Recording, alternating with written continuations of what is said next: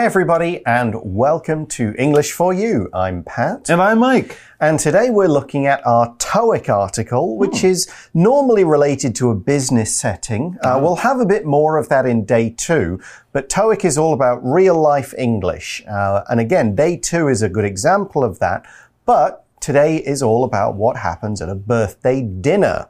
So, what, what did you do for your last birthday? Anything special, different? I think I had a birthday lunch. Okay. My, my birthday, I think it was like a Monday or a Tuesday or something Right. like that. So there wasn't really any need or any time to have a big party or something. Um, so I think I just took the day off and went out and had a nice lunch with my wife at a very nice restaurant. Mm-hmm. But the good thing is, if you go to nice restaurants at lunchtime, it's a lot easier to get in. Yeah. And a lot cheaper. Excellent. So you can have a really good meal on a Tuesday afternoon and save a bit of money. So I think we did that and it was nice. Hmm. Yeah. Cool. Yeah, I pretty much did the same, except I took the whole week off because uh, my birthday and my son's birthday are only three days apart. Oh, so it's okay. basically a joint birthday where That's we nice. take off some time. We went, uh, we stayed in a hotel a few Mm-hmm. nights.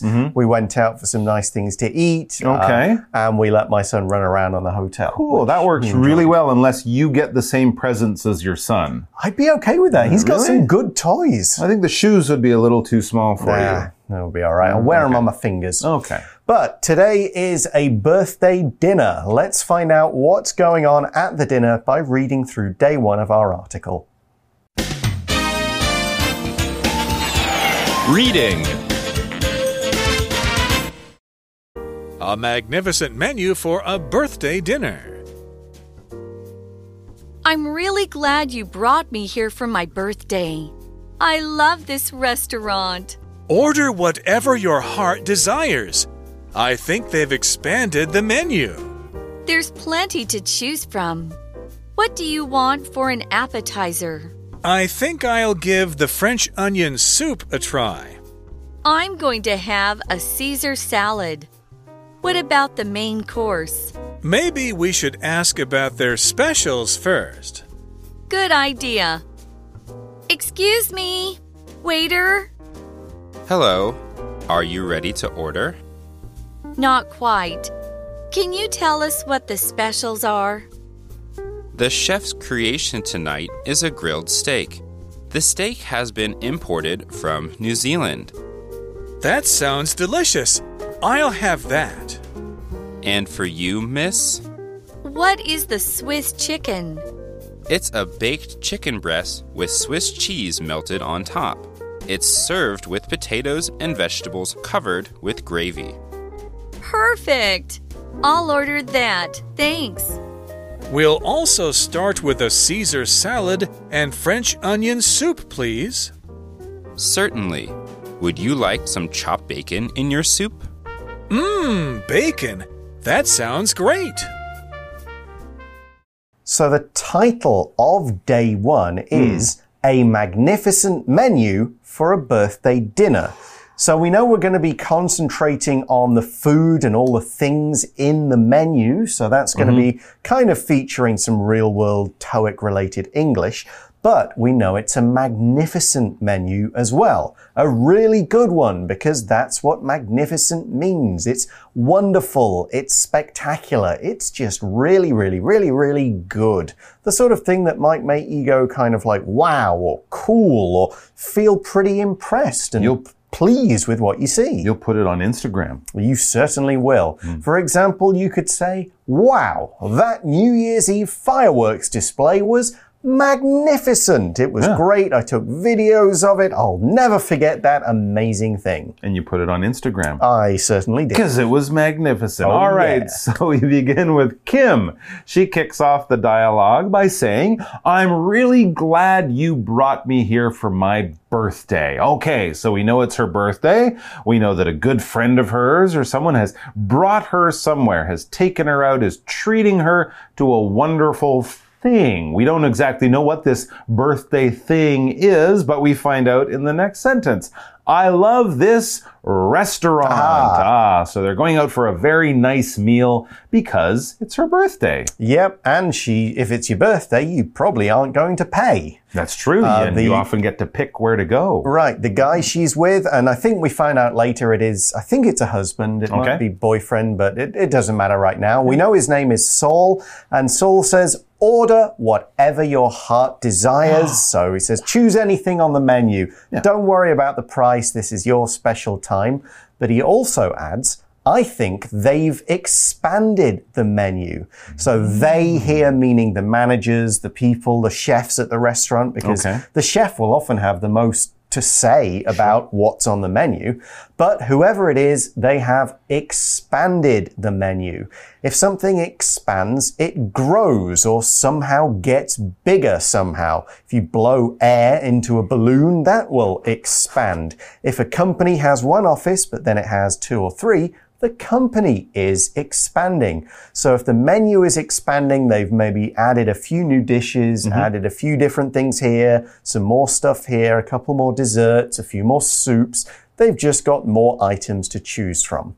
We could also say Delta finds that reading articles on Wikipedia can help her to expand her knowledge. So she learns mm. more facts from reading these articles. Okay, so something's getting bigger. Yeah. Yeah, all right. Now, Kim, she looks at the menu now, of course, because they're still, yeah, they haven't ordered yet, and she's, oh, quite excited. She can order anything she wants. Maybe she'll get the steak or something mm. like that. But since they've expanded the menu, there are lots of things maybe she hasn't seen before. And as she looks, well, that's the case. She says there's plenty to choose from. Oh, this menu has two, four pages. Wow, there are so mm. many different things on this menu. There's plenty to choose from. Plenty basically just means a lot of something. All right. If you have plenty, you have a lot, a lot or more than you certainly need. Okay. So for example, we could say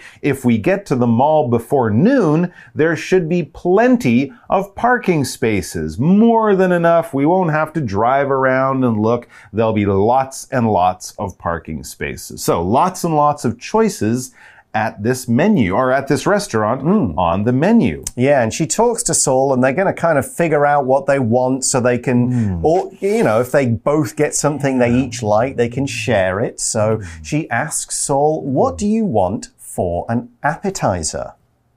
So, an appetizer, also called a starter, is something you have before your main course. An appetizer is a smaller dish and it allows you to get something with different flavors or ingredients than your main course, so you can get a bit of variety. And they also kind of make you feel a little more hungry, but without filling you up. So, what's on the hmm. appetizers list? Well, yeah, there's lots of little things. Often they might be cold things as mm-hmm. well, right? Just to kind of start off your meal with a small, interesting amount of food. And soup is often one of the things you might find on an appetizer list. And it's Saul. He's really got his eye on the soup. He says, I think I'll give the French onion soup a try. Oh, that's a good choice, mm. especially on a cold day, a nice hot bowl of French onion soup, little piece of toast on top with some cheese over top. Be careful, very hot. You can burn your mouth on that cheese. So if you have French onion soup, give it a chance to uh, cool down. But yes, definitely give it a try. When you give something a try, you're basically saying, I'm not sure about it, but I would like to try it. I'm going to take a little bit of a chance. I've never had it here. I don't eat this very often, but hmm, that looks interesting. And at least for this time, I'm going to try it. That's right. Good choice. So he's going for the soup, mm-hmm. while Kim says, I'm going to have a Caesar salad. Excellent choice. A Caesar salad is a green salad with a dressing that includes lemon juice, olive oil, eggs, quite a few other things. Mm-hmm. It was prepared by Julius Caesar, Roman leader. No, it wasn't. Uh, it was originally prepared and dressed at the side of the table. So instead of making it in the restaurant kitchen, they would actually take it out. You'd see it. They'd put all the stuff in and kind of mix it all up in front of you. And this was done by Caesar Cardini, an Italian chef at his Hotel Caesar. So hmm. that's where the name comes from. All right, so now they've chosen their appetizers. It's time to move on to the main course, the biggest part of the meal. And so Kim says, What about the main course? So this would be a different section of the menu. And these are, yes, the bigger dishes that you might have, often involving meat of some kind. Main course, we also sometimes call this an entree, E N T R E E, with the first E has a little French accent over the top. Yeah, this is the main part of the meal, the largest dish, the one that you're going to eat for, you know, most of it, and also the most expensive dish, probably, of your meal. Exactly. But Saul isn't sure he wants to pick something off the menu that they have. He says, maybe we should ask about their specials first. Ah. So here we're using special as a noun. It's done as a plural most of the time. And these are items that often don't appear on the menu that you get given because maybe they're seasonal. So oh, you only get them at certain times of year. Or they're limited. Maybe it's a fish dish, but they've only got so many of these fish. So they're special. They can't offer it to everyone. You have to ask for it and see if they've got it right now. Or maybe all of these fish dishes have been eaten. But it could be a different one every day or mm-hmm. every week. The mm-hmm. specials will always change. You sometimes see them written on a board mm-hmm. somewhere rather than on the menu so they can quickly clean it off and put a new one. But at other times, they have to do what Kim and Saul are doing here and ask. That's right. So Kim thinks this is a great idea. Yeah, we'll see what they have for the specials.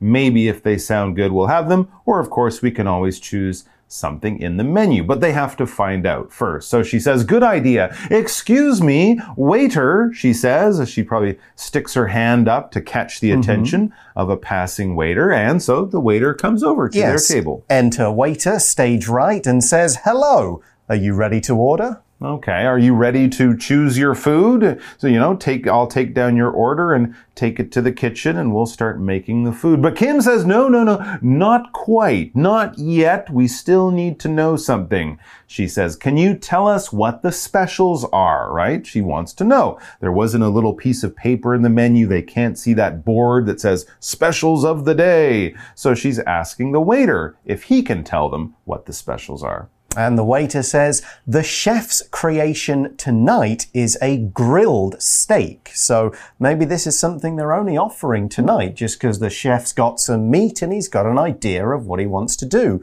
with this particular steak. Because the chef isn't just a cook, it's a professional cook, usually someone who's been trained, hmm. has worked in a lot of restaurants, gaining experience. A chef is a professional cook who would work in a good restaurant or a hotel. Hmm. If it's just a noodle stand or a night market vendor, we wouldn't mm-hmm. call them a chef. Hmm. Uh, but if they worked in a hotel and they created food and they came up with ideas as well as just following recipes, we would say that's a chef. And this chef has a creation. Interesting. If your food costs more than a thousand NT, it was probably made by a chef. Mm. Less than that, it was a cook. All right. Anyways, so this professional chef, this professional cook, the master of the kitchen, has a new creation, this grilled steak. What is a creation? Basically, it's something kind of new or surprising or inventive that someone has made. We often think of this word when we're talking about like a scientist or an inventor coming up with some kind of new machine or something like that. Or you could be talking about an artist whose new creation is a new, a new story or a new song or a new dance or something like that. But basically it's something that wasn't really in the world or around or hadn't been done before. And someone has a brilliant idea and goes, I'm going to do this and no one's done it before. Ta-da! This is my new creation. So the chef has come up with a wonderful new steak, maybe with like a special sauce or mm. something like that. It's going to be really good, really new, really surprising, and only available here. Yeah, we also know that it's grilled. So if something is grilled, and we're talking about a food here, then it is cooked either under or on top of a grill. So the noun grill is a set of metal wires that you can put food on and so that dry heat is applied to the surface of the food. So the heat comes down and cooks it from the outside. It's just a different way of cooking that's different from frying or boiling or roasting in an oven. If we call the thing a grill and we call the food that's been cooked in this way, grilled, we can also use the verb to grill, which means to cook it under or with a grill. So we have a grilled steak, but that's not all. That's right. The meat itself is kind of special and unusual. The waiter continues by saying the steak has been imported from New Zealand. Ah, so it's New Zealand or Kiwi steak. I'm not sure that's a thing, but New Zealand meat is famous, especially their, their lamb or mutton is very famous. And of course, steak comes from a cow, but good farm animals from New Zealand. And of course, since they're bringing it all the way from down there in New Zealand up here to Taiwan or any other country that's not New Zealand, they are importing that meat into the country. When you import something, you bring something from a foreign country into another country. All right. So when peep farmers in Taiwan will uh, grow pineapples or something, and then they send them to uh, Japan so that people in Japan can buy them, they are importing those uh, pineapples in Japan from Taiwan. They're bringing them into Japan from another country. And here in Taiwan, we import a lot of different fruits. I think a lot of apples and hmm. blueberries and things like that are imported from maybe New Zealand or America or something like that. But basically, if the food or whatever it is, any product isn't made in your country, but you can buy it in your country, it's been imported from another country. For example, most of the cheese that you find in supermarkets in Taiwan has been imported. They don't make a lot of cheese here, but we can still buy it. That's because that cheese is brought in or imported. Yep. And this one, of course, comes from New Zealand, which is a country right down in the south of the world. It's pretty much as far south as you can get without Yeah. getting super cold in the Antarctic. Uh, two islands, quite famous for its green kind of countryside. It's farming, does have a lot of sheep and things like that. So, yeah, if it's New Zealand beef, it's probably pretty good quality. Yeah, I'd say so. And Saul says, that sounds delicious. I'll have that. From the description, from what the waiter was telling them, he thinks that sounds like a really good choice, a really good entree, a main course. I'll have that. He's ordering that steak. Yeah. And the waiter then asks, and for you, miss? Asking Kim. All right. So Kim's, yeah, she's not so sure about the steak. She has a few other things on the menu that she wants to know about. So she says, What is the Swiss chicken? Oh, okay. Well, obviously it's chicken. She knows it's that kind of bird. But what does Swiss chicken mean? I, I don't know this, except that Swiss means it comes from Switzerland because Swiss is the adjective we use to talk about things from that little uh, European country of Switzerland, right? When you think of Switzerland, we think of clocks and banks and mountains and chickens? I don't know. It doesn't really mean a lot. So that's why she's asking. Well, we find out, as the waiter says, mm-hmm. it's a baked chicken breast mm-hmm. with Swiss cheese melted on top. That's the Swiss. Okay, so yeah, that's cheese. it's the cheese. They're hmm. quite famous for certain types. The cheese with holes in it. some of it, yeah, hmm. that's right. And it's going to be on a chicken breast. The breast, when we're talking about a bird, is the meaty chest areas. It's that part of a bird. It's not the wing part. It's not the leg part. It is the middle part. It is the front middle part. For example, we could say turkey breast is tasty and also very low in fat. Yeah, because it's kind of the meaty part of the bird, not a lot of extra fat there. Anyways, and the waiter goes on to explain more about what comes with this chicken, with the Swiss cheese. It's served with potatoes and vegetables covered with gravy. That sounds lovely. So there you go. A good choice for her. So that sounds good. You get the chicken and you also get these vegetables and potatoes and it's covered and they're covered with gravy. What is gravy? Gravy is basically a meat sauce that we serve with meat and other things to bring more flavor to your dish. It's not something you might pour out of a bottle or add like that. It's something that you make while you're cooking the meat. As the meat cooks, it produces a juice, and then later on, you take that juice, you add something like flour, maybe some salt, some pepper, some other flavors, herbs, and things, and you get this nice thick brown sauce. That's gravy. We put it on top of meats like chicken or turkey or something like that, and you make it as you're cooking the meat. Hmm. Sounds all good, that does, doesn't it? Yes, Chicken, indeed. cheese, potatoes, and vegetables with gravy. Kim likes the idea. She says, perfect. I'll order that. Thanks. All right. And Saul adds, we'll also start with a Caesar salad and French onion soup. Please remember, those were their appetizers, their starters. So there you go. That's all of the food. But the waiter has one more question. Yeah, he in fact has a suggestion. Oh. He says, certainly, which means yes, you can order those things. Then asks, would you like some chopped bacon in your soup? So this is hmm. obviously for Saul and his French onion soup. And is Okay. saying, do you want some chopped bacon in there? The verb to chop means to cut something into pieces with something sharp, like you could chop vegetables and meat with a knife, you chop wood with an axe, that kind of thing. It's a sharp thing that makes something into lots of small pieces by just cutting through it. Hmm. For example, you might say to somebody, Can you chop up the lettuce and use it to make a salad? So ah. we use chopped, the adjective form, to describe food that's been cut up in this way. There are other ways of cutting up meat, of mm-hmm. course, but if you want it into small pieces, small cubes, little things like that, you'd chop it.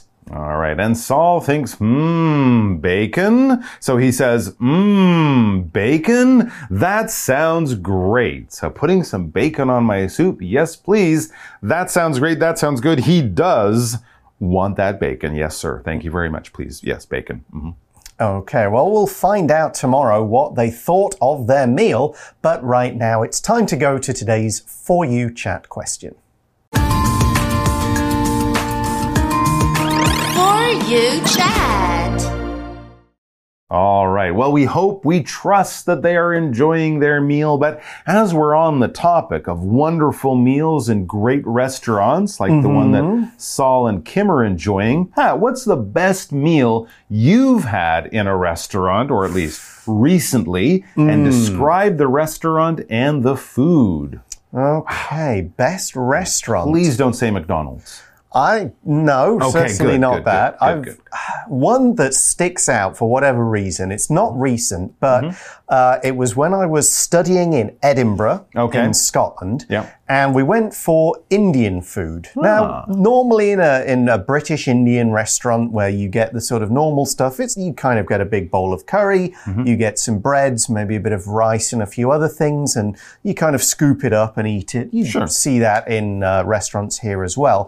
But this was more like gourmet, special Mm. Indian food. So there weren't many of those kind of basic kind of curries with a lot of sauce and a few things in them. Mm-hmm. They were there were dry dishes. They were it was kind of like the fanciest Indian food you've ever had. Interesting. Yeah, it's been so long that I can't really remember exactly what all the dishes were. Mm-hmm. Uh, there was some that were cooked in those special ovens. Okay. There was definitely some that was. Uh, it, all I remember is it was really good. Hmm. It, it, this was about 2003, so you know, nearly 20 years ago. I can't remember exactly what it was, Great. but it was sort of Indian food, but not like the other Indian food that I'd had before. That sounds really good. Any thoughts from you about great food? Um, Sukiyabashi Jiro in Tokyo, the world's most famous sushi chef. He was 90 years old at the time. Wow. There were just four of us there. Obama's eaten there. Shinzo Abe. They made a movie about this guy.